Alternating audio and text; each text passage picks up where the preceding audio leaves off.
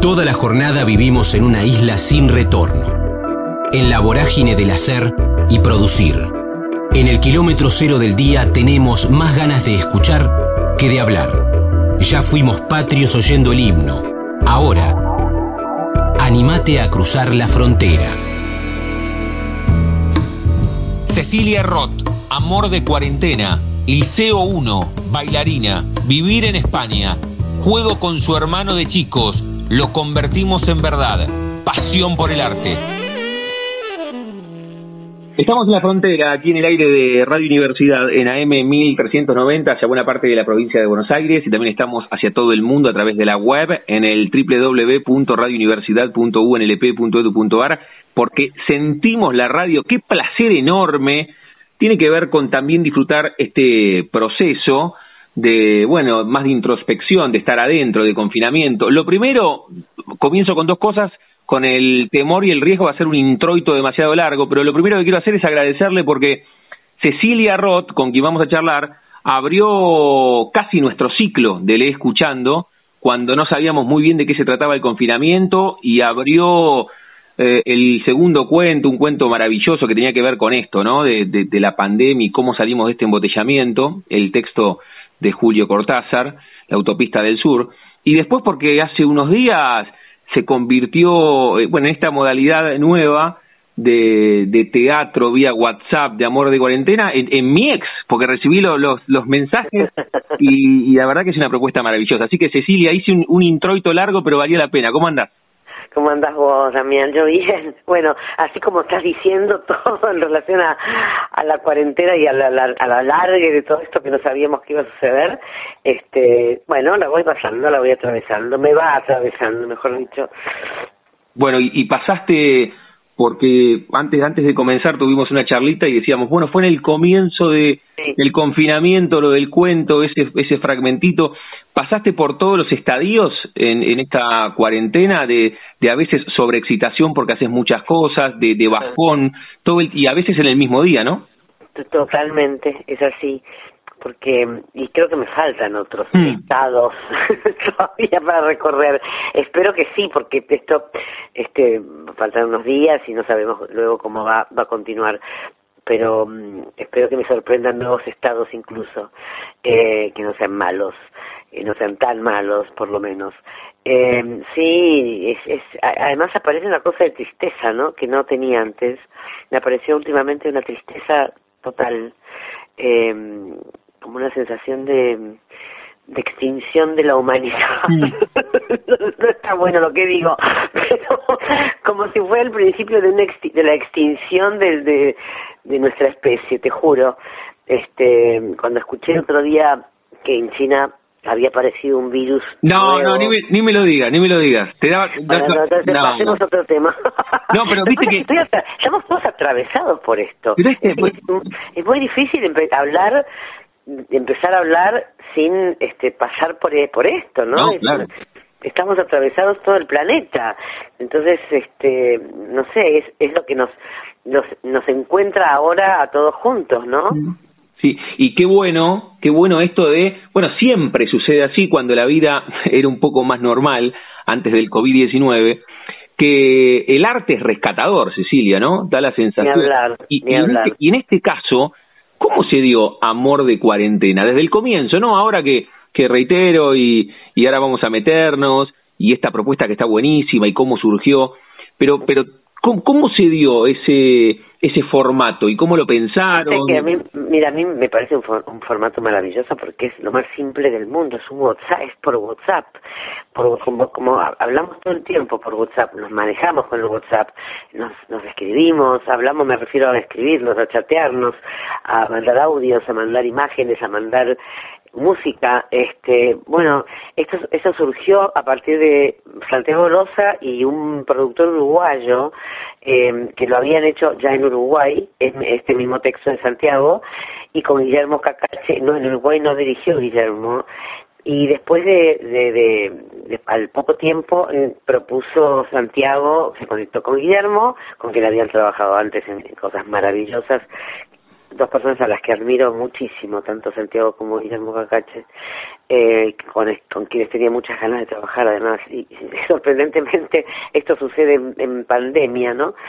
Eh, y mm, cuando me llamaron, me contaron la propuesta que es, para quien no, no la conoce, vos compras una entrada en alternativa teatral, o sea, entras en, Google, pones amor de cuarentena, te sale el toque alternativa teatral, obtener entradas, compras una entrada, de esa entrada, este, quiero también contar que hay una parte que se recauda para la casa del teatro, que me parece que también en estos momentos además de, de que el arte también todo lo todo lo que podemos hacer para para que aquellos y aquellas que están en situación muy muy este vulnerable eh, podemos podemos acompañar este eh, con, con, lo que hacemos y recaudamos me, me parece me pareció muy muy buena idea y muy muy necesaria en la Casa del Teatro sabes que viven actores y actrices y directores y productores y de, que no tienen dónde vivir y que están realmente carentes de casi todo, menos de lugar. Eh, y bueno, la, este, bueno, entras y a lo largo de 14 días, eh, esto empieza un miércoles o un sábado, tienes que elegir el día que quieres empezarlo. Durante 14 días te llega un WhatsApp de una persona, una mujer o una, un hombre, según elijas vos, el actor, estamos Leo Evaraglia, Jorge Mardale, Dolores Fonsi y Camila Sosa Villada y yo, tú eliges la persona que te, que, te va a hablar todos esos 14 días, que es un ex amor que hace mucho no no no no tienes vínculo con, con él o con ella y durante 14 días te va a dejar audios eh, recordando la relación, eh, recordando y proyectando ciertas cosas o no proyectando con cierta melancolía pero también con alegría de, de, de haberse de haberse conocido en la vida con bueno no quiero espolear nada pero digo es a lo largo de 14 días recibís ese llamado y hay mucha, hay mucha gente que se conecta, que tiene un viaje increíble con la persona con quien le habla, con el actor o la actriz que le habla, y mucha gente también que recuerda a través de esa, de esa, de ese, de ese encuentro, su propia, la, relación que ella o él tuvo con un ex amante eh, que no somos nosotros, ¿no? Eh, tiene un, es un viaje para mí y también fue un viaje hacerlo porque mm, eh, evidentemente también yo le hablaba a, a un ex amor. Claro, claro. no a la nada. Entonces, eh, fue muy, muy movilizador. A todos nos pasó esa movilización tan, tan, bueno, en este momento además de, de, introspección, como decías antes, y de cierta soledad, aunque estés conviviendo con, con, gente, de cierta soledad necesaria también de reencuentro con, con una misma y de y de, de, re, re, re, reencuentro, porque llevamos ya 100 días de re, re, reencontrarnos, ¿no? Eh, y de aceptarnos y de, y de entendernos y de no aceptar ciertas cosas y de poder cambiar algunas cosas. Y este, este viaje que te propone Amor de Cuarentena me parece que forma parte de ese, de este proceso que tenemos todos y todas en, en este momento, ¿no? Sí, sí, sí. Lo, lo quiero recomendar porque estoy en ese viaje y cuando hablé con Marcos Mutuberría, le digo, no, no, no. Eh, me dice, elegí, elegí alguno de los actores o actrices. No, digo, Cecilia Roth. Esto no, no porque, no, Cecilia, no, Cecilia. Así que ahí me mandó enseguida y bueno, estoy en ese viaje. Que claro. ¿Por qué, por qué, por qué llamado vas? ¿Por qué? ¿Por cuál llamado vas? Voy por el llamado 4, si no me equivoco. 4. Sí, sí, sí. sí. Falta, por, falta. Por, no, por, por, eso, pero por eso hablaba que es una experiencia que está. A ver, ahora. Eh, para salir también de esta coyuntura, pero, pero está buenísimo que hablemos de, de amor de cuarentena. Que reitera, ¿cómo, ¿cómo hacemos, Cecilia, para meternos? ¿Dónde dijiste que, que podemos sacar Mira, el ticket? Te, te, te podés meter por Google sí, el, sí. el amor de cuarentena, al toque te sale alternativa teatral, obtener entradas, Sí.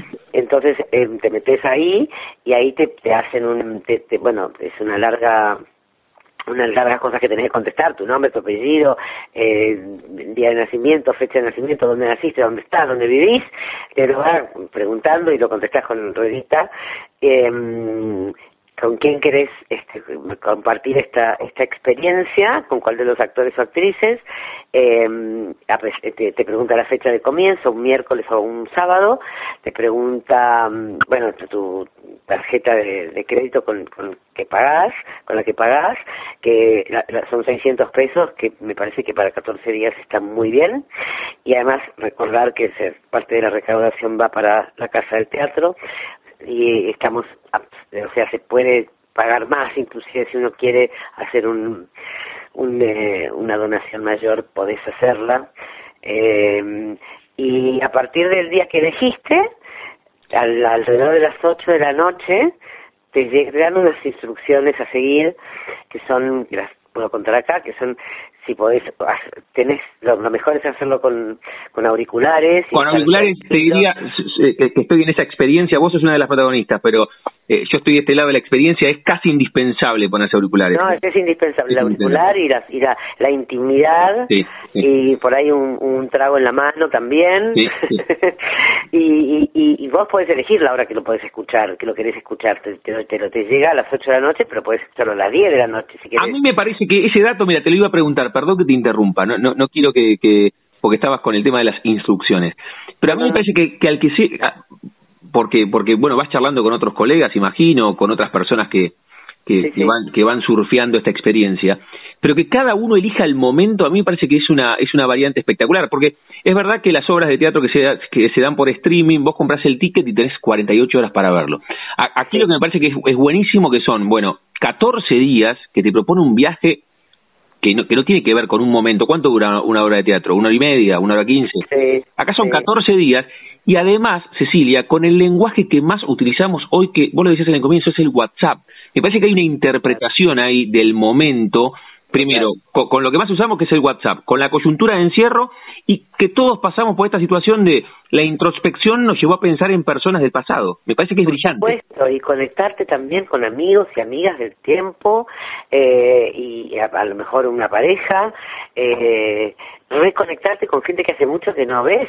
Mm. Eh, de casualidad o no de casualidad, pero tener conversaciones de una enorme hondura con con amigos a los que no veías y no charlabas con ellos desde, hace tiempo y como estamos todos atravesando lo mismo creo que esa esa pintura que nos que nos que nos mm, que nos acerca ese color que nos acerca también nos pone en un estado similar eh, para comenzar un encuentro no para recomenzar un encuentro. Este mm, ninguno está eh, más favorecido que otro, quiero decir. Todos estamos atravesando lo mismo, por supuesto, no quiero hablar de temas económicos, que por supuesto no es lo mismo, pero quiero decir que interiormente y emocionalmente estamos atravesados todos por la misma situación. Este, y también provoca cierta fobia a veces, a veces no querés ver a nadie ni hablar con nadie, o solo escuchar Amor de Cuarentena. Mm.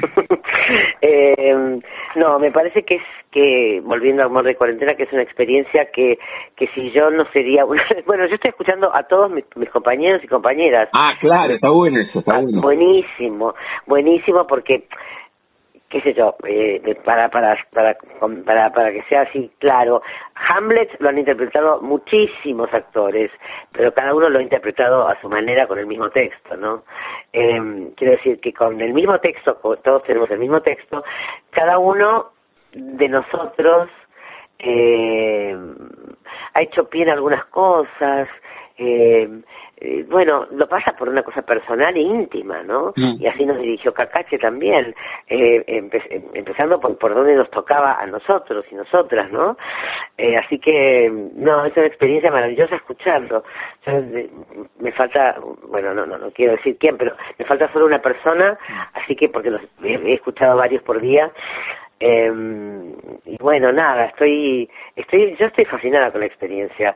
Tenemos, tenemos la suerte, Leo y yo, de volver a repetirla en España, Mirá qué bueno, mirá qué bueno. Buenísimo. Y hacer, bueno, volver a, volver a actuarla, digo, que eso también me da unas ganas increíbles, porque también puedo encontrarle otras cosas, ¿no? No, no, no repetir lo que, lo que me pasó y seguramente, no sé, no es que yo eh, que, me, que me voy a obligar, sino que me va a pasar normalmente y naturalmente. Primero que, se, que el tú te cambia todo, mm. que que, que seguramente habrá habrá algún examor español en mi a quien le hablaré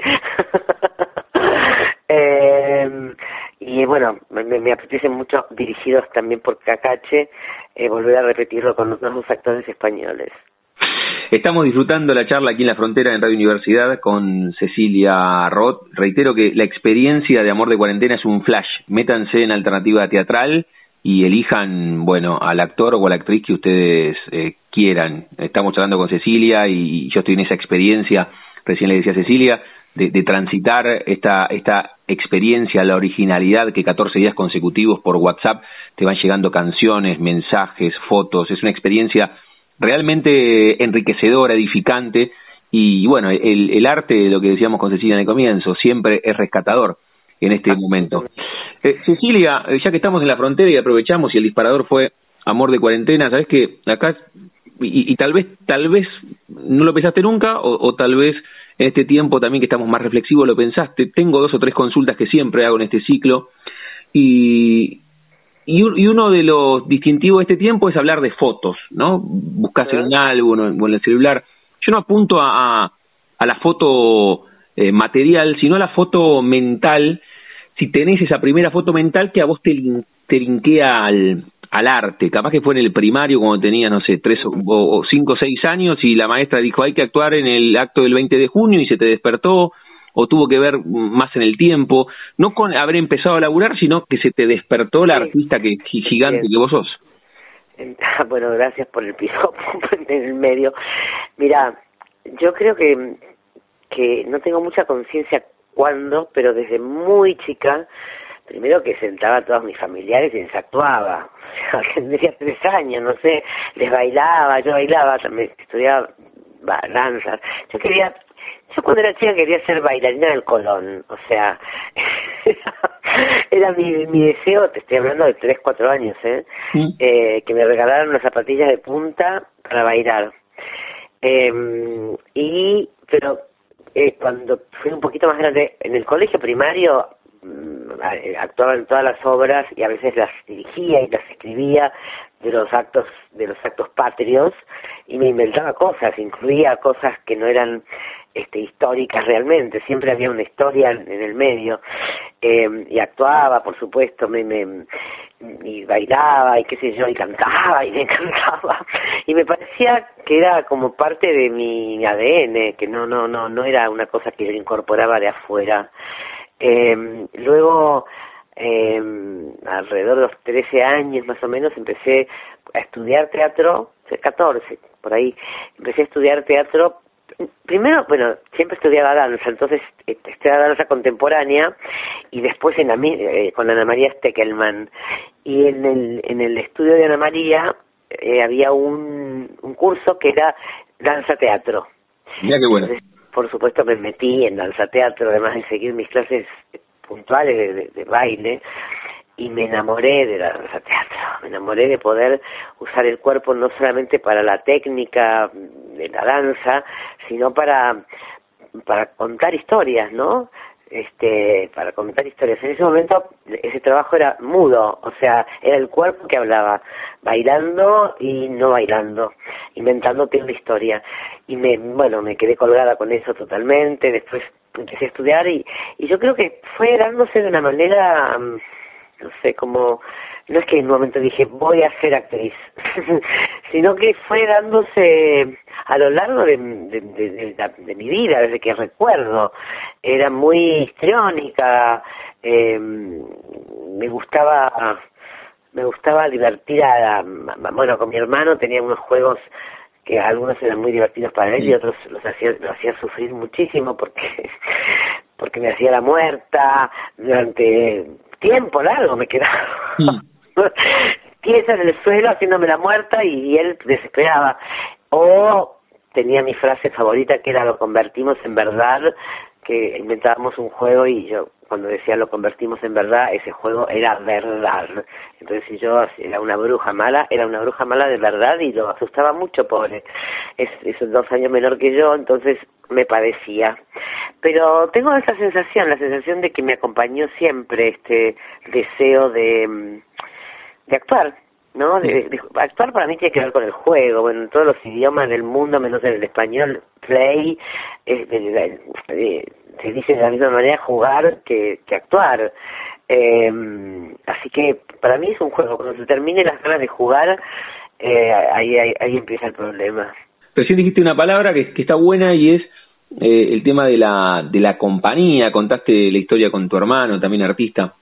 Eh, ¿Cómo, ¿Cómo fue el recorrido de los que estaban alrededor tuyo? Ahí contaste de tu hermano, pero siempre, bueno, la familia, los amigos, porque los artistas están acostumbrados a lidiar con, con la incertidumbre, ¿no? Alguna vez se lo preguntaba a Agustín Aleso, me quedó siempre la frase de Juan Leirado que me dijo, nosotros somos desempleados que de vez en cuando laburamos. Y cómo, cómo, te, cómo, cómo te llevaste o cómo te llevas con esa incertidumbre, más allá de esta coyuntura tan particular, pero además los que están alrededor te dicen, de verdad, Cecilia, actriz, ¿y, y, y de qué vas a de qué vas a comer o de qué vas, de qué vas a laburar, por suerte no tuve, por suerte no tuve ese mandato familiar, por suerte no lo tuve, mi mamá es música, mi padre no, mi padre es economista, pero pero no tuve el mandato de, de de tenés que buscarte una profesión de verdad que te haga, que te dé plata que, que, mm. que, puedas vivir. No tuve ese mandato por suerte. Eh, y también tuve la enorme suerte de empezar a trabajar muy pronto muy chica eh, muy chica aquí en Buenos Aires a los 16 años por ahí en Argentina y después muy muy después apenas llegué a España también tuve la fortuna de, de, hacer un primer casting y empezar a trabajar. Eh, por supuesto que en momentos en los cuales este había una incertidumbre siempre tengo siempre me pasa cuando termino un trabajo. Y ahora claro claro claro. y ahora este cuando hay un proyecto muy viste en general por suerte tengo proyectos este a futuro pero hay momentos en los cuales bueno, la sensación de incertidumbre es, es punzante, es punzante, porque además yo me pongo muy loca cuando no trabajo. Este, me aburro, me, me pongo hincha pelotas. Entonces la gente que vive conmigo y mis amigos me dicen, Cecilia, ¿no te das cuenta que estás...?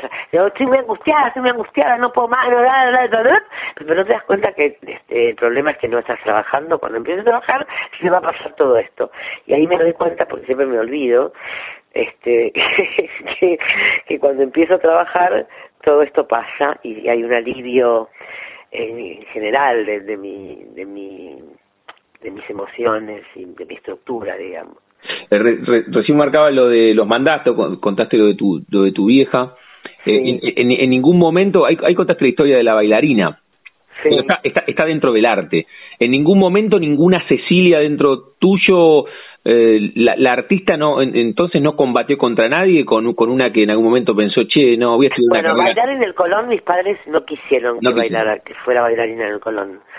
Este, bueno, supongo que este conociendo mi personalidad eh, pensaron que, que no era para mí que no que esa disciplina tan estricta tan tan militar tan bueno que que, que para muchas mujeres y varones eh, lo hacen con enorme placer y a pesar del dolor que significa bailar porque la, preparación del baile es, es sumamente estricta del baile clásico no eh, también de, todo, todas las bailarinas y bailarines tienen formación clásica, aunque hagan baile contemporáneo.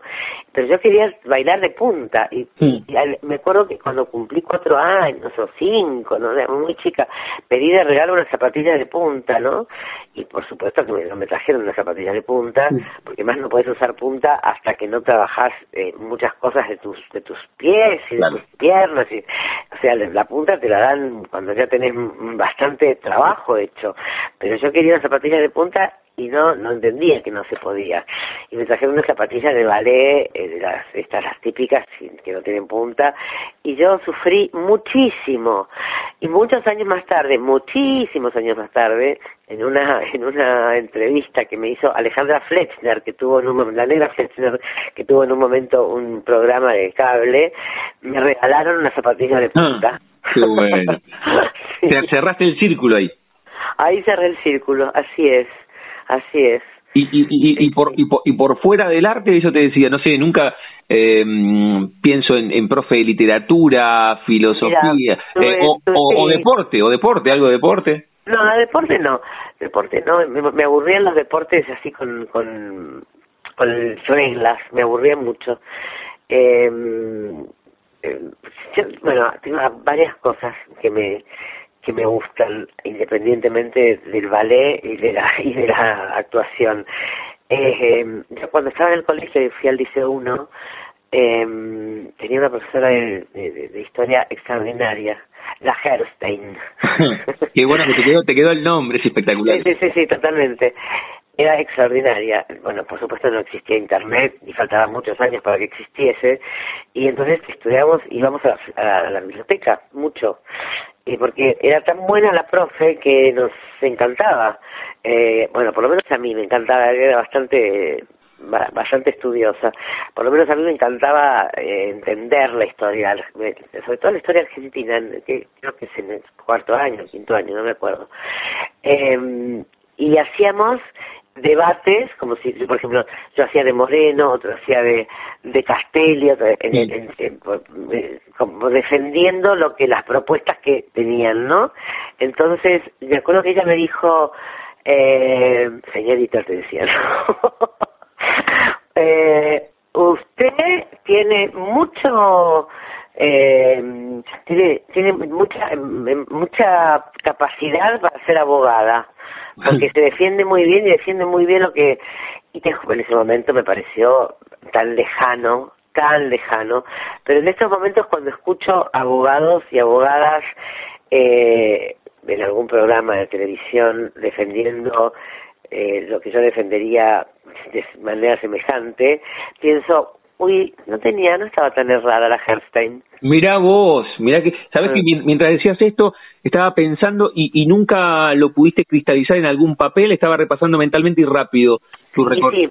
Sí, hice, hice de jueza en Cenizas del Paraíso. Ahí está, ahí está, ahí está. Y también de, de fiscal, pero una fiscal jodida en los internacionales ahora. Ah, claro, claro. Sí, pero, pero, pero, y también en el pacto hacia de abogada el pacto tenía más que ver con, con, bueno, era la historia de papel prensa, eh, que era, fue una serie que se dio en América, mm. dirigida por Pablo Fisherman hace bastantes años. Eh, eh, sí, ahí hice de abogada y me encantaba, ¿eh? Me encantaba, son personajes, y además cada abogado y cada, cada fiscal, cada juez es, es en sí mismo un mundo, ¿no? Eh, eh pero bueno, estaba escuchando hoy a la defensora de Echevest, eh, Echevest o Echevest, el primer eh, el primer denunciante de la de las de los del espionaje, ¿no? Este y lo, lo, lo, contaba tan bien, me, me, me pareció tan tan clara, tan no sé, tan tan con tanto sentido común que inclusive no te das cuenta que es una abogada de estas que está defendiendo algo que no tiene mucho no tiene mucho no tiene mucha certeza de que pueda de que es defendible no no pero me, me, me quedé muy muy copada con con cómo eras que lo que contaba, qué sé yo. Y me acordé de esto que te estoy contando ahora, hacía mucho que no me acordaba. Qué formidable. Estamos disfrutando la charla con Cecilia Roth, el disparador, la excusa fue que, bueno, están en este, en este proyecto, en esta experiencia que es un flash, Amor de Cuarentena, métanse en Alternativa Teatral, pueden elegir a Cecilia, a Dolores Fonsi, a Jorge Marrale, a Leo Baraglia, me quedan un par más. Camila Sosa Villada. Ahí está, ahí está. Y, y reitero, es una experiencia en primera persona. Cecilia es una de las protagonistas, pero les digo que es un flash y es una experiencia extraordinaria. Cecilia, antes de liberarte, me, quedan un par más en la frontera, otra vez agradecerte por este rato, siempre, siempre es tan, tan ameno, tan placentero charlar contigo. Eh, me, me, quedaron un par, una es que, que contaste de, de tu viejo economista, y ahí se me vino a la cabeza eh, que una vez le, pregunté a David Lebón, le digo, David, ¿no te cansaste alguna vez? Porque a veces las pasiones también tienen sus ratos de, de oficina. ¿No te cansaste de tocar? Sí, un montón de veces. Y, y, vos no te cansaste de jugar y, e, y, terminaste envidiando a tu viejo que tal vez desde la economía tenía como un concepto más rutinario del mundo o nunca te pasó? Bueno, mi viejo no, no, tenía nada rutinario porque mi viejo este, se metió en el periodismo, fue socio de Timerman, mm. crearon este confirmado primera plana la opinión eh, y él eh, bueno economista es un economista bastante particular eh, él tiene una al contrario él tiene una una, una no rutina que tal vez este me haya me haya a mí contagiado también o haya podido ver que que, que aburrirse, que en el momento en que me empiece a aburrir y, empezar a pensar, a sentir que esto no es un juego, este, que no estoy pudiendo jugar mientras estoy trabajando, eh, bueno, no sé, me dedicaré a otra cosa, porque la verdad es que lo que lo que no se puede hacer, no podría ser yo, es es mentirme y decir que lo estoy pasando bien cuando ya no, no me dan ganas, ¿no? Pero hasta ahora no me ha pasado. Pero me ha pasado mucho esto de decir, uy, qué lástima que no fui esto, qué lástima que no fui lo otro. Y también la suerte de poder serlo en ese mundo paralelo que te que creas cuando estás haciendo un personaje. Yo creo que también la actuación tiene la, la maravilla de poder ser muchas vidas, tener muchas vidas y, mm. ser muchas muchas personas distintas, ¿no? Eh, y eso es, a mí me produce enorme curiosidad y me, me, me encanta encontrar esa parte en mí, esa parte que no soy y a la que no me dediqué, pero buscarla en mí, cómo sería yo si fuera, no sé, médica. Mm. qué bueno, qué bueno. La charla con Cecilia Roth aquí en la frontera, ya en el final le voy a decir que ella con mucha más precisión, otra vez cuente lo de alternativa teatral y amor eh, de cuarentena, que es una experiencia de 14 días. No es que vas al teatro una hora y media o te metes un streaming una hora y media, que también, obvio, que vale, que vamos a estar en contra del teatro acá o de las propuestas por streaming. Esto es diferente. La gran fortaleza está en la originalidad y en las voces y en los protagónicos. Es realmente una experiencia eh, muy, muy flashera y muy placentera. Pero Cecilia, la, última pregunta del programa tiene que ver, bueno, con el ciclo y con esto que vos decías de jugar con el nombre de nuestro de nuestro envío. Si tenés un momento frontera en tu vida, que no refiere a un lugar geográfico, sino un momento rupturista, bisagra, decisivo, sé que eh, es complejo elegir uno solo, pero a veces decís, che, acá, acá hay un momento decisivo. Eh, puede ser positivo, puede ser negativo, tal vez haber transitado una situación compleja, o algún viaje o alguna charla con tu hermano, con tus viejos, con un momento de frontera, ¿lo tenés en la cabeza? Sí, bueno, lo primero que se me ocurre es este cuando cuando nos fuimos a vivir a España, sí. Ese fue un momento de cambio así brusco, porque fue muy rápida la decisión, porque salimos en el 76, de, de, el 3 de agosto del 76, a unos meses del golpe, y salimos rajando, te diría. Eh, entonces, por ahí no tuve tiempo de despedirme de, alguna gente, eh, me fui con mucho dolor, eh, tuve mucha bronca contra la Argentina durante mucho tiempo, eh, no contra la Argentina como, como pueblo, sino contra lo que estaba pasando aceptada por cierto por, por, por cierta sociedad civil, ¿no? Eh, eh, y fue un momento de, de, de cambio muy muy fuerte porque llegué a una España floreciente, primaveral, en la cual de la cual bueno se había muerto Franco hace un año, entonces estaba en un proceso de, de florecimiento literalmente y llegué a ese lugar y fue un, fue un brusquísimo cambio pasar de, de la oscuridad de esos primeros y tantos tan largos meses y años de la dictadura a el comienzo de lo contrario, el comienzo de una democracia eh, eh, que, que, en ese momento era este tan tan esperada y tan y tan desconocida para, para los españoles y tan y, digamos atravesar con ellos eh, el proceso el proceso democrático no fue muy muy muy fue un, fue un cambio así grosso en mi vida sí la charla con Cecilia Roth aquí en la frontera en el aire de universidad Cecilia, alternativa teatral, se meten Amor de Cuarentena. Se, puede, se puede meter por Google en Amor de Cuarentena. Si te metes por Google en Amor de Cuarentena, al toque sale alternativa teatral y te dice obtener entradas, te metes en obtener entradas y haces lo que te va diciendo el, el, el la plataforma. Gracias por el viaje, por la experiencia y por, en este confinamiento, abrir casi el ciclo de Lee Escuchando con el texto de Julio Cortázar y por esta charla encantadora. Te mando un beso enorme y reitero, gracias por, por el viaje. Un beso grande, Damián, y gracias a vos también. Gran, gran preguntador. gracias, seguimos en contacto. Beso enorme. Beso. La frontera, el refugio de los que se animan a cruzar. Jorge Romane Palo Santo, Formosa, radioteatros a la hora de la siesta, El León de Francia, Ciencias de la Educación, La Manzana de las Luces, Pensión en San Telmo, El Bonaerense, Mi cabeza es urbana, Mi corazón rural, afirma. Estamos en la frontera, aquí en el aire de Radio Universidad, en AM 1390, hacia buena parte de la provincia de Buenos Aires, y también estamos hacia todo el mundo a través de la web, en el www.radiouniversidad.unlp.edu.ar, porque sentimos la radio. Qué bueno saludarlo. Primero agradecerle. Hace un rato presentamos, bueno, eh, diferentes, siempre presentamos eh, charlas en referencia a ser agradecidos y Jorge Román va a abrir el próximo cuento, un texto de Abelardo Castillo, eh, Negro Ortega, tiene que ver con, con, bueno, un papel que también él realizó hace muy poco y quiero que abordemos esa temática, pero después un recorrido por su vida. Estoy hablando de Jorge Román, reitero que recién lo decía, que tiene la amabilidad de atendernos un rato en este confinamiento. Jorge, ¿cómo va Damián en la universidad? Un gusto. Aquí estamos, bien, bien. Sí, eh, haciendo, eh, ocupándome.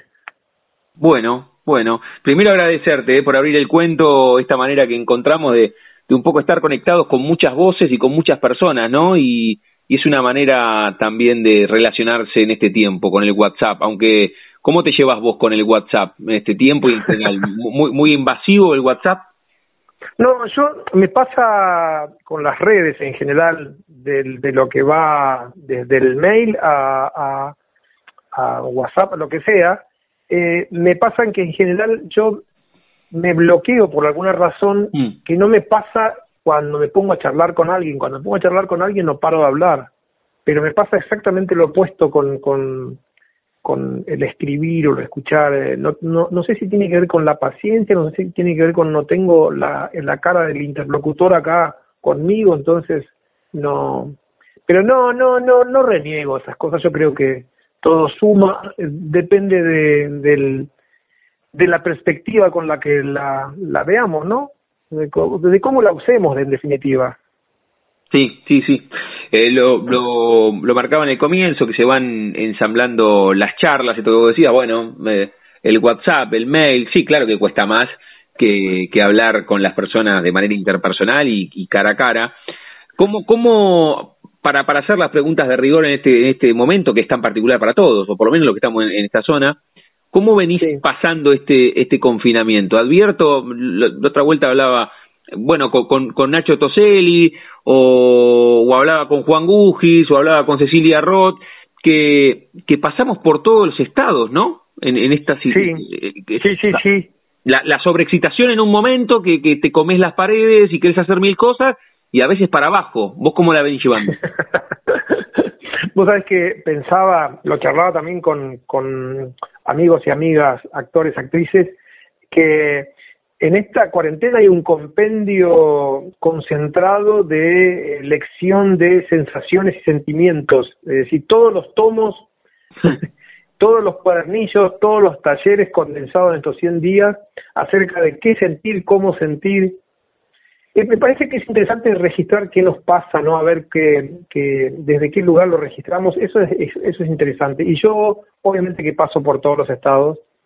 Eh, porque sí, claro, eh, de repente me puedo ocupar haciendo, yo estoy escribiendo cuadernillos de actuación en cine, así que estoy bastante ocupado, pero lo cierto es que no, no, no me puedo eh, escapar de la fuera de lo que nos pasa, de lo que nos les pasa a mucha gente con este virus, entonces, eh, y también con la dificultad que muchos pares y muchos de la gente de la industria audiovisual, eh, problemas que están pasando, entonces, como que en ese lugar no, no, no te puedes eh, eh, como evadir, pero sí, eh, en la medida en que me ocupo y, y, escribo y, y, estoy investigando, bueno, la llevo, digamos, pero sí, paso por todos los estados.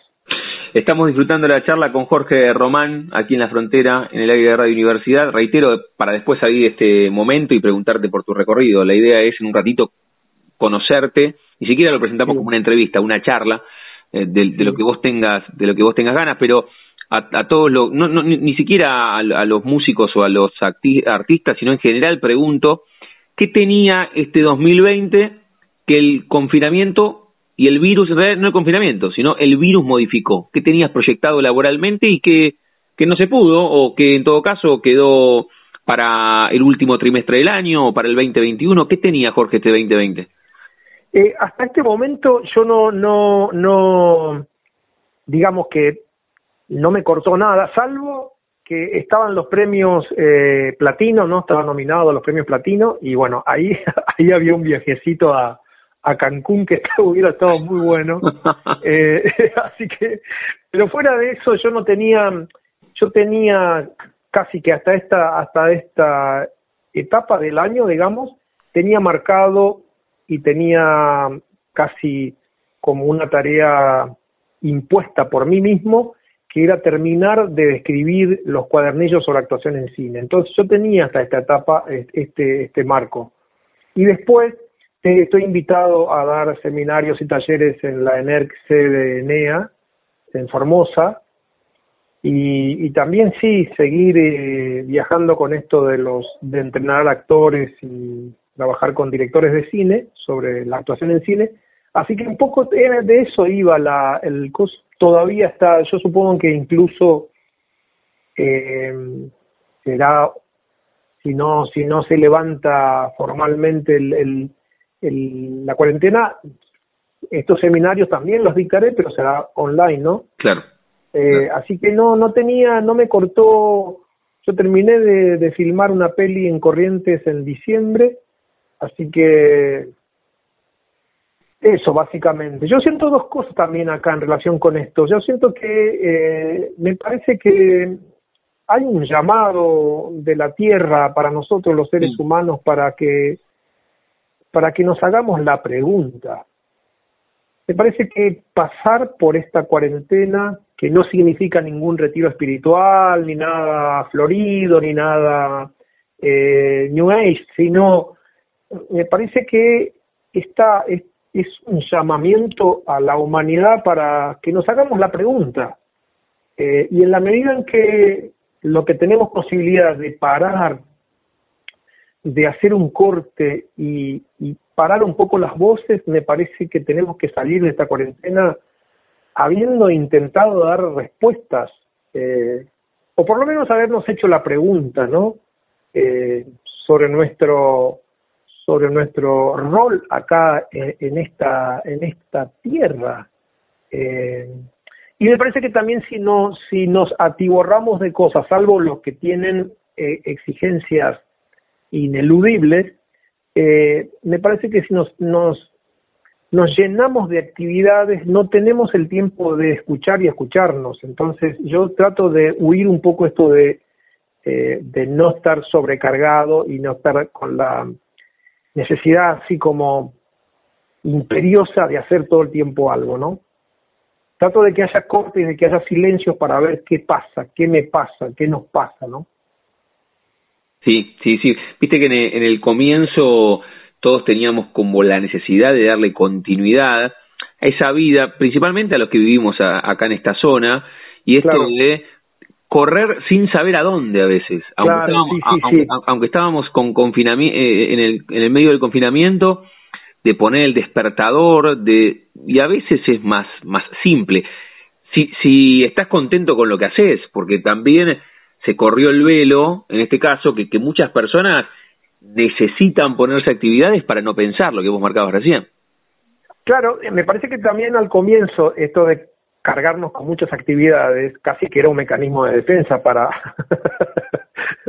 para no pensar mucho porque digamos a ver qué se viene esto con esta pandemia pero me parece que después pasado ese primer momento era era o es interesante sobre todo para los que porque a ver no todos pasamos por las mismas circunstancias hay personas que están pasando muy mal, mm. tienen que resolver problemas económicos urgentes, que tienen familias. Entonces, ahí, digamos que todo, todo discurso puede llegar a, caer por su propio peso de, ante, ante la, la, exigencia perentoria de alimentar y alimentarse, ¿no? Está bueno, está bueno, sí, Entonces, salvo esa cuestión que que y a muchos de los pares míos y a muchos de la industria audiovisual está tocando de cerca, eh, para los que no tenemos que estar corriendo necesariamente, bueno, creo que tenemos que darnos el tiempo para, para ver qué pasa, qué nos pasa, qué nos pasa a los seres humanos en este universo, qué, qué nos pide la Tierra, qué, cuál, cuál, porque, por ejemplo, un pedido clarísimo me parece que está, que es, por ejemplo, todos eh, no la, estamos encerrados y no la pasamos bien encerrados, ¿no? Yo, yo particularmente difícilmente esté diariamente más de dos horas, tres horas en el departamento, siempre estoy haciendo cosas afuera, siempre estoy caminando, siempre estoy buscando contacto con la naturaleza, eh, así que siempre estoy haciendo cosas y cuando parece que me voy a instalar de vuelta, siempre sale algún viaje por, por filmar o por algún taller que tengo que dar. Entonces, para mí realmente esto de estar encerrado es un desafío enorme.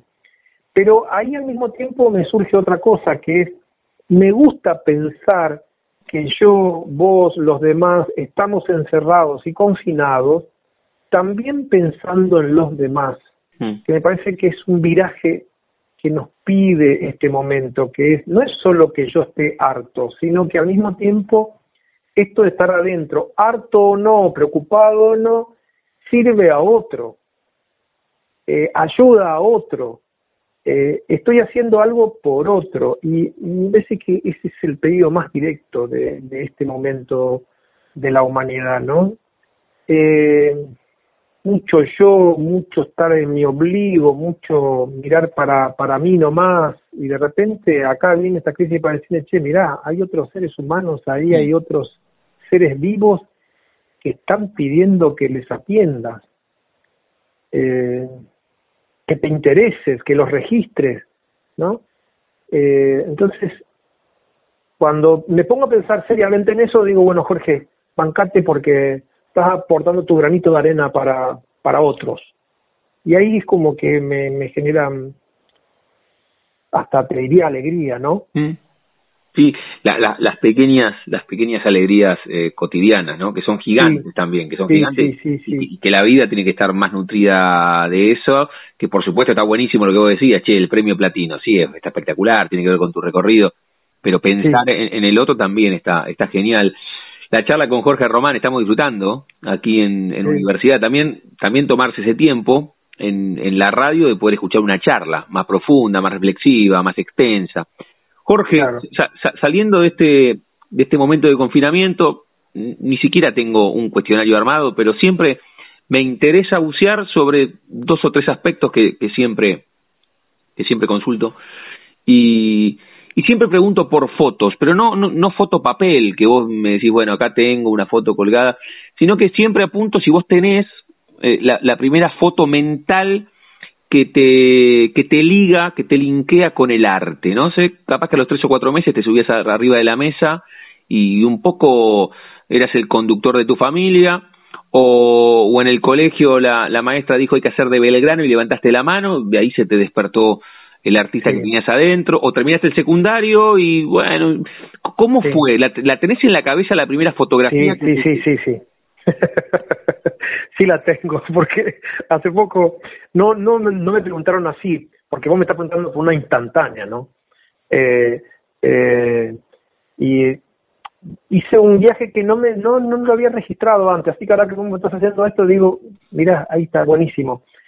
Está Jorgito en Palo Santo, en un pueblo obrajero de a 100, 120 kilómetros más o menos de la capital de Formosa, yo soy formoseño, eh, a la siesta, esperando sintonizar la transistores para escuchar radioteatro. Mirá vos, qué extraordinario.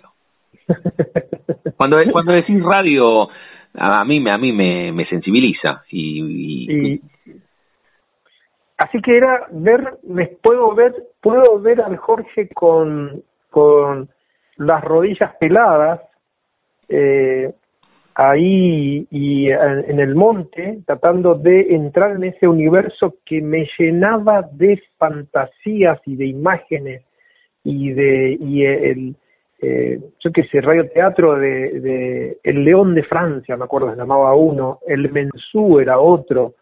Eh, yo cuando comencé teatro en la Manzana de las Luces, acá en Buenos Aires, cuando me decían acerca de que activara la imaginación, inmediatamente me iba a esos momentos donde yo podía sentir el, el, la respiración, podía sentir eh, el, el galopar de los de los de los que, seguramente que lo hacían con alguna madera ¿no? claro es, mejor no descubrirlo no es mejor la imaginación que la realidad. Y, pero yo claro y todos los días esperando a esa hora de la siesta que además tenía la obligación de ir a dormir claro porque eh, los papás te hacían dormir la siesta yo estaba pegado así al, al que eso eso era un universo eh, en el cual entraba y era ilimitado para mí. ¿Tenías primero, cuántos años tenías? Si, si lo tenés más o menos. Ponerle que tenía, ponerle que tenía 6, 7 años, ¿viste? ¿Y tenías, tenías algún cómplice, alguna cómplice que, que te permitía encender la radio cuando debías estar durmiendo la siesta? No, no, no. ¿Sabes qué? Eh, mamá eh, era el momento en el que en el que esperaba la siesta para escuchar sus guarañas y sus polcas. Mamá era paraguaya. Entonces, eh, seguramente que habré tenido por ahí dando vuelta otra radio chiquita, de esas chiquitas, chiquitas, así que entran casi en una mano, mm. eh, y, y ella con su radio grande, ¿no?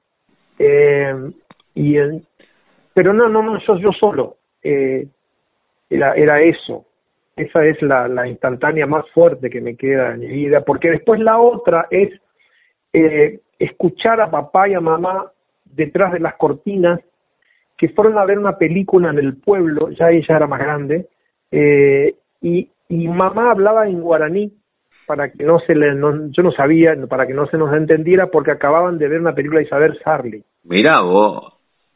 Entonces, ellos venían del cine y hablaban guaraní y yo, yo pensaba, debe haber algo misterioso ahí en, en ese lugar donde fueron, debe haber algo fabuloso, porque era un momento de intimidad y de confesarse cosas, papá y mamá, que venían fascinados del cine del pueblo. Mm. Eh, entonces, eh, y, y, yo decía, ¿qué, ¿qué, habrá ahí adentro? ¿Qué, qué, qué pasará ahí adentro? que papá y mamá vienen hechizados. Qué y que, y, y que vienen hechizados y además había que mantener en un secreto que después con el correr de los años me di cuenta, claro, están hablando de la Sarli. Claro, claro, por eso no pueden hablar en castellano, ¿no? Qué bárbaro. Estamos disfrutando la charla con, con Jorge Román aquí en la frontera.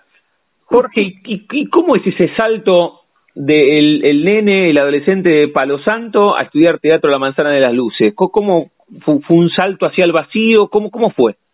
Y bastante, bastante al vacío, digamos, porque yo previamente fui a Resistencia Chaco a estudiar profesorado en Ciencia de la Educación me recibí de profesor en ciencia de la educación y yo que sé, creo que trabajé dos años, ponerle en la universidad como ayudante de cátedra, como auxiliar de cátedra, de pedagogía, psicología, y, y hasta que un día agarré, tenía tres, cuatro cosas, vendí todo y me voy a Buenos Aires. Y todo el mundo pensaba que yo venía a hacer un, un posgrado, un máster, porque como era muy estudioso, yo qué sé, eh, y a nadie le había dicho que venía a ser actor, y venía a ser actor profesional.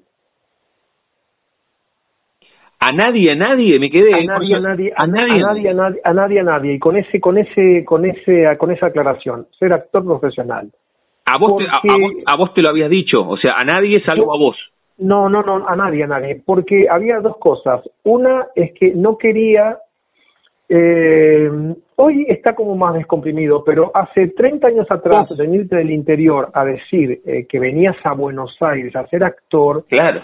Eh, las expectativas de la gente eh, encuadradas en una sentencia como la siguiente, Jorge, ¿cuándo vas a salir en la tele? Eh, o, de Jorge, qué va, ¿O de qué vas a laburar y qué vas a comer? Y bueno, esa parte ni, ni te cuento, pero la otra, la, la otra presión más fuerte era eh, ¿cuándo vas a trabajar con algún famoso? Claro. ¿Cuándo, ¿Cuándo te vas a ir a, al almuerzo de Mirta Legrand? Eh, esas cosas, esas fantasías de la gente del interior. Yo no quería que me cargaran con ninguna de esas cosas. Eh, me acuerdo que vivía en una pensión en, en, en San Telmo y, y una vez vino un sobrino a visitarme y yo había tenido una participación en un bolo en una, en una, en una perdón, en televisión y la, y la encargada de la pensión le dice a mi sobrino, eh, ay, tu tío apareció en la tele. Mm. Y me dice, tío, ¿apareciste en la tele? ¿Por qué apareciste en la tele? Nadie sabía nada de mi vida, ¿no? Entonces le digo, no, le pasa que me invitaron como, como docente a dar unas mentiras. Era, era eso. Mis, mis hermanos se enteraron, mi familia se enteró que yo eh, yo ya había debutado en cine, tampoco conté, yo ya había, eh, ¿cómo se llama? Ya había tenido participación en televisión, había debutado en Felicidades, me acuerdo, pero después, claro, cuando vino el bonaerense, la explosión fue muy fuerte. Y, y entonces un día mis hermanas, un día me llaman, me llaman llorando de Formosa, y yo dije, uy, mi hermana llaman 1200 kilómetros de capital, me llaman llorando, se murió alguien. y me dice, no, porque te estamos viendo la tapa del diario eh, de una película que estás protagonizando. Vos, me, vos, de, de, de, vos no le habías contado, o sea, estabas en la... Habías aparecido en cine y no sabían que estabas haciendo, eh, que estabas actuando. No, no, en realidad yo había aparecido en Felicidades, en un bolo en Felicidades, ahí Sí. debuté, no, ellos no, no, no vieron nunca, Sí. pero con, con el bonaerense estábamos, imagina, el bonaerense hubo toda una revolución en la, en- durante la filmación, no, la segunda película de Trapero que se esperaba, yo qué sé, Claro. la, la, la. Entonces de repente, que bueno, fue 2001, fue un parate, y después incluso no sabíamos si seguíamos o no, cuando volvimos, ponerle, paramos en diciembre y volvimos en mediados de enero, principio de febrero. A mediados de febrero me hacen una nota, ¿no? De, del diario, y sale, y soy la tapa de espectáculos ahí del diario, digamos, No. ¿entendés? Entonces yo sin dimensionar mucho todo lo que significaba eso en ese momento, al otro día me llaman mis hermanas eh, revolucionadas porque había una revolución en Formosa, te imaginas. Pero ninguno, ahí seguía nadie sin saber que vos estabas Nadie, haciendo teatro. na- no, no, no, no. Ellos sabían que yo y hacía teatro. ah, bueno, a- algo sabían, pero ni idea de esto, del bonaerense, no, no, nada. pero claro, pero, pero en general, en general, si yo no le explicaba mucho, eh, yo era docente, hacía actividades artísticas, eh, es como la traducción que hacen la familia en general, son esas boludeces que hace esa gente que hace música, que Claro, hace, claro, tocan la guitarra, Sí, sí, que tocan la guitarra, en algún momento, en algún momento se van a dedicar a algo más serio. Sí, claro. en, en algún, en algún momento van a recapacitar. ¿Y el llanto, y el llanto era por, eh, y el llanto era por la por la revolución por Formosa la o por la emoción. La emoción, el shock que tuvieron. Claro. Entonces era cierto, porque ahí apareció el coso. Entonces era cierto que vos hacías, que vos hacías actuación y qué sé yo, claro, era como, era, era de de veras, ¿viste?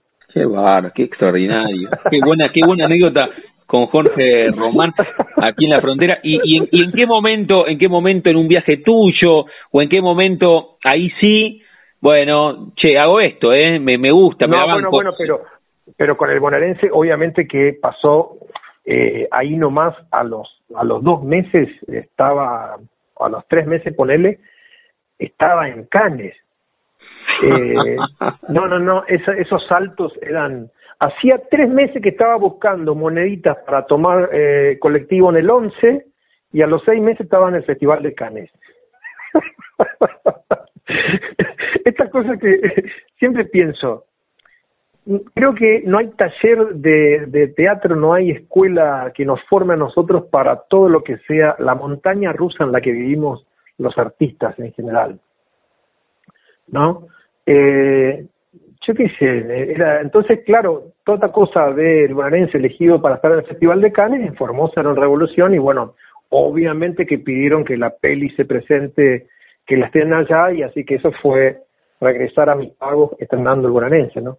Cuando, cuando decías esto de los saltos, juntaba las monedas en el 11 y a los seis meses estabas en Cannes, se me vino así, viste, la instantánea de Diego cuando dice, y nadie, nadie me preparó, de Fiorito salté a la cima del mundo, que fue así, lo teórico, ¿no? Y, a veces cuando uno dice, che, eh, Maradona, bueno, a vos que te tocó también un ídolo popular como, como Monzón y estar en esa serie también tan, tan impactante, pero no te preparan, Jorge, para esto, ¿no? De juntar monedas al toque, el bonaerense, la tapa, la emoción de tus hermanas, Canes. Vos lo ves así, claro. Es, es, terrible esa, esa película muy fuerte y yo pensaba, hablando acerca de la pandemia y del confinamiento, eh, con amigos le digo, mira, podemos asesorar también nosotros los artistas respecto de algunos, algunas vicisitudes de la pandemia porque yo creo que de, cada 100 de cada 100 de los que nos dedicamos a esto, 90 y capaz que me estoy quedando corto, pasamos por varias pandemias. Mm. Es decir, más de una vez, yo seguro, pasamos tres meses, cuatro meses, cinco meses sin laburo. Claro, claro, claro. Eh, eh, sin laburo, la, la incertidumbre de que ahora cuándo voy a volver, eh, ahora cómo hago para pagar las expensas, eh, ¿qué hago? ¿Sigo con esto o no sigo con esto? Estoy loco, yo que, que, que, no, mejor abandono todo y ahora a comenzar terapia, eh, yo, y ahora me va a prestar alguien algunos 100 pesitos. Eh, y mañana sale, sale algo fuerte y después a los seis meses de vuelta a volver a comenzar. Entonces, eh, esto es como decir, eh, homologando al tango, ¿qué me van a hablar de amor? ¿Qué me van a hablar? Ahora, ¿y cómo? ¿Sabes, sabes que no te adelantaste? Me, me encanta que lo digas. Es una palabra que utilizo bastante acá ¿Y cómo te llevas con esa incertidumbre? Porque me dijo un día Agustín Aleso, la incertidumbre en el artista es indispensable. Y Juan Leirado, siguiendo tu línea de pensamiento, un día me dice, los actores somos desempleados que de vez en cuando tenemos laburo. ¿Cómo, cómo te llevas con esa incertidumbre? Porque algunos dicen, che, nada, buceo en este mar, o, o en algún momento te, te desestabiliza alguna de esas propias pandemias que tuviste de tres o cuatro meses sin tener laburo. Y dijiste, che, largo todo y vuelvo a ser docente de ciencias de la educación. Y ahí, y ahí, como si hubiéramos, hiciéramos una constante de lo que decíamos recién al comienzo, pasaba por todos los estados. Claro. Eh, de, de, de, angustia, desesperación, eh, de interrogarme seriamente acerca de lo que estaba haciendo. Eh, yo tengo un, un, mecanismo de defensa muy exitoso. En general, en general eh, entro en una etapa de negación y no ocurre nada. Eh, y eso eh, a mí eh, a mí se ríen mis amigos cuando digo esto, pero en realidad yo soy un maestro de la negación. Cuando vienen vienen vienen vienen como unas cosas muy fuertes, así digo, no, está todo bien, no, no, no, no pasa nada. ¿Entendés? Si ya no estamos ahogando, yo digo, no, no, no, no nos llega el agua todavía. Mentira. Entonces, siento que ese mecanismo de negación me permite a mí tomar aire. Mm. Bien, Y de esos tuve, de esos tuve miles. Entonces, eh, no, y la incertidumbre, yo lo que siento es que lo que aprendí con los años es que, primero, que es un componente ineludible de entre profesión. No hay un, un, un sueldo a fin de mes, olvídate. Eh, eso es uno. Y la otra es, eh, en, este, en este camino de decir, o yo enfrento y, y, lo acepto o me vivo sopapeando con la incertidumbre. Yo en los últimos años ya, ya, ya lo creo que lo incorporé. Bien. Eh, lo incorporé y está, eso. Bien, bien, bien, bien. Está, está, está bueno, ya, ya, ya, es parte, lo hiciste carne, está, está bueno, está bueno. Sí, eh, sí, eh, y también sentir que eh, algunas, algunas actividades como previsoras tienen que haber, ejemplo, yo, yo soy actor profesional, ¿no? Pero en los últimos años, te diría casi cerca de 10 años, yo entreno actores para cine y, y me estoy bastante ocupado en relación con eso. A veces estoy más ocupado con eso que y en los últimos años comencé, yo yo por eso este año tenía dije, a fin de año quiero este año, digo, llegar habiendo entregado mis cuadernos para que me publique, creo que me va a publicar la ENERC sobre dirección de actores en cine.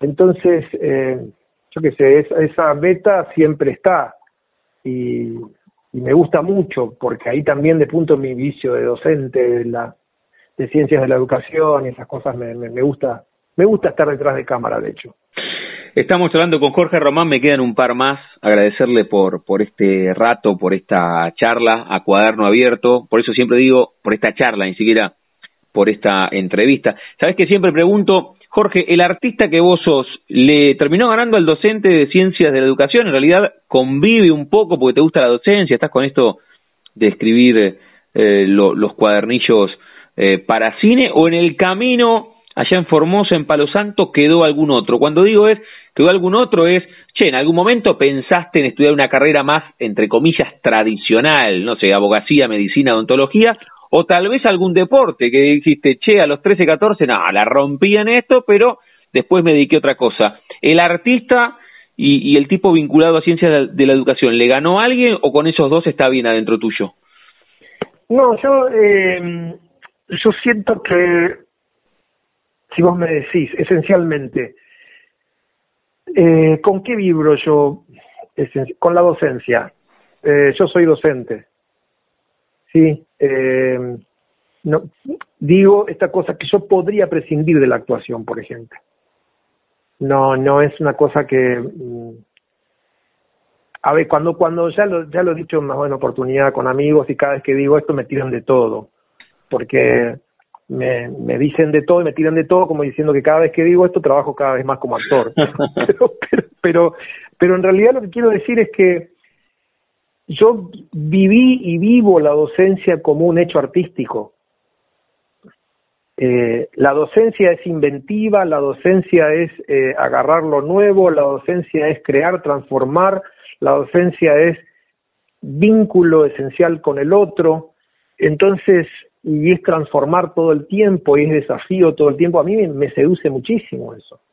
Eh, entonces, eh, y casi como una aspiración muy, muy elevada, si querés, eh, eh, la idea de formar a otro me, me parece sublime. Entonces, no, es, es que la, docencia, la docencia engloba ese hecho artístico. Me parece que lo de la actuación queda subsumido en eso. Muy bien, muy bien. Jorge, antes de la última, eh, una más que me quedó pendiente ahí porque lo dije en el comienzo, el eslogan nuestro es sentimos la radio, somos apasionados de este medio y, otra vez me llevaste ahí a Palo Santo cuando escuchabas el radioteatro. ¿Qué relación tuviste en todo este tiempo y en tu vida con la radio y qué relación tenés hoy con la radio? ¿Te enganchás, la encendés, te gusta? Eh, con la radio, ¿eh? Puntualmente. Sí, sí, sí, yo tengo, yo tengo una fantasía hace años eh, que es hacer radio. eh, me gustaría hacer radio, porque particularmente en ese cubículo, así cada vez que me invitan, yo siento como un, como, como un universo particular y hasta la fantasía de que como nadie nos ve, nadie nos escucha, podemos acá hablar de todo entre vos y yo. Eh, y me gusta esto de charlar, me gusta, me gusta esto de la pregunta.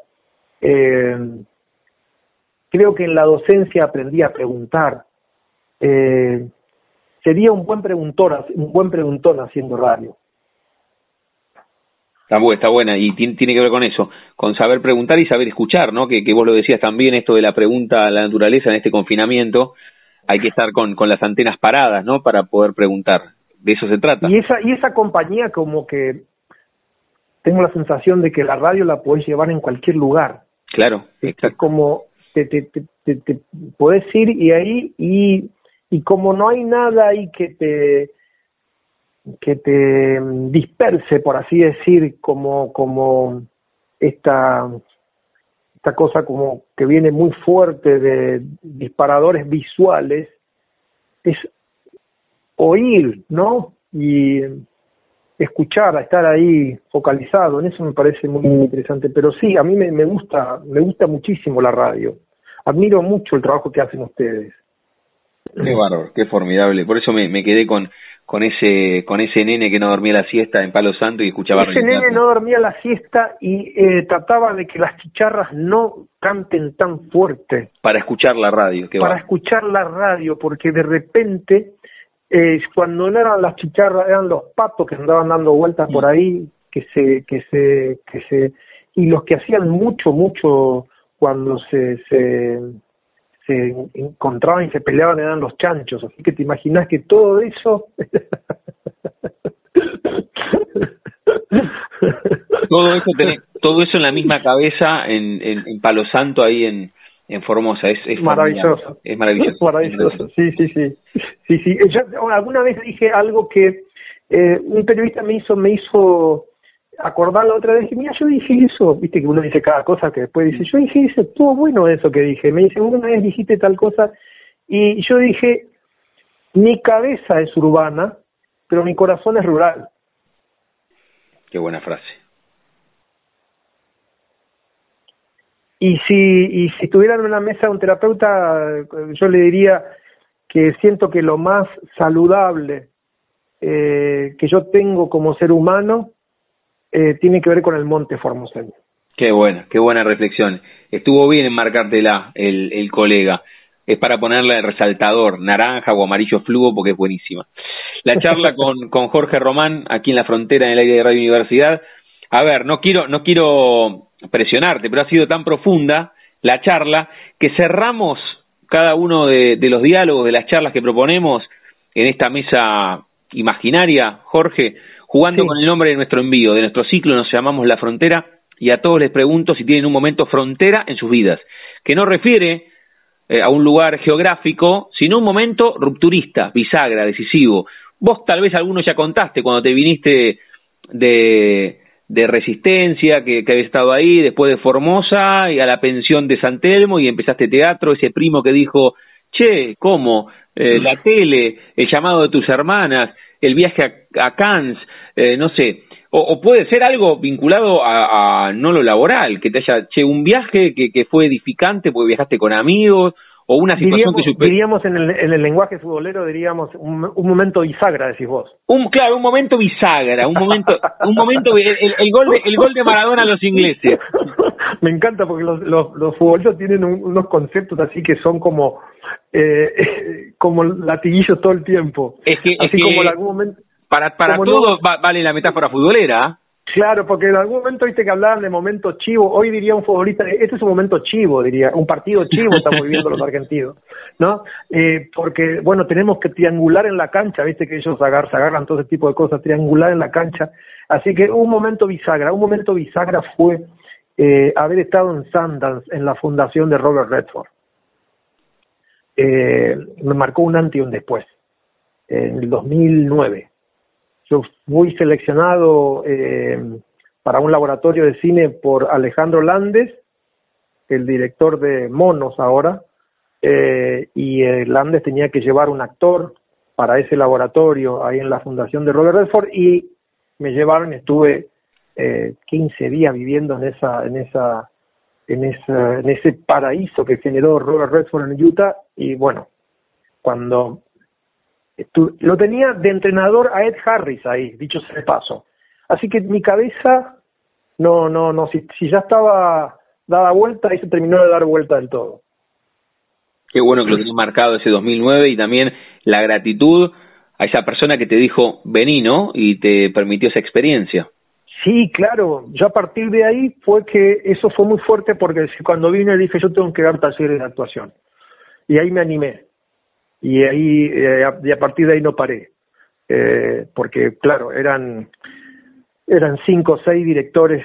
El, el Lab Summer que organiza, que organiza eh, Sundance, eh, elige, no sé si lo sigue haciendo, cada dos años elige seis o cinco directores que consideran noveles y uno de esos era Landes y bueno, me llevó ahí a estar con, con gente de todas partes del mundo, pero además al mismo tiempo ese paraíso que genera Redford en, en, en Utah, que es eh, totalmente, él en los 70 genera toda una, idea de, equilibrio ecológico, de reciclado, ¿no? Cuando nadie hablaba de eso.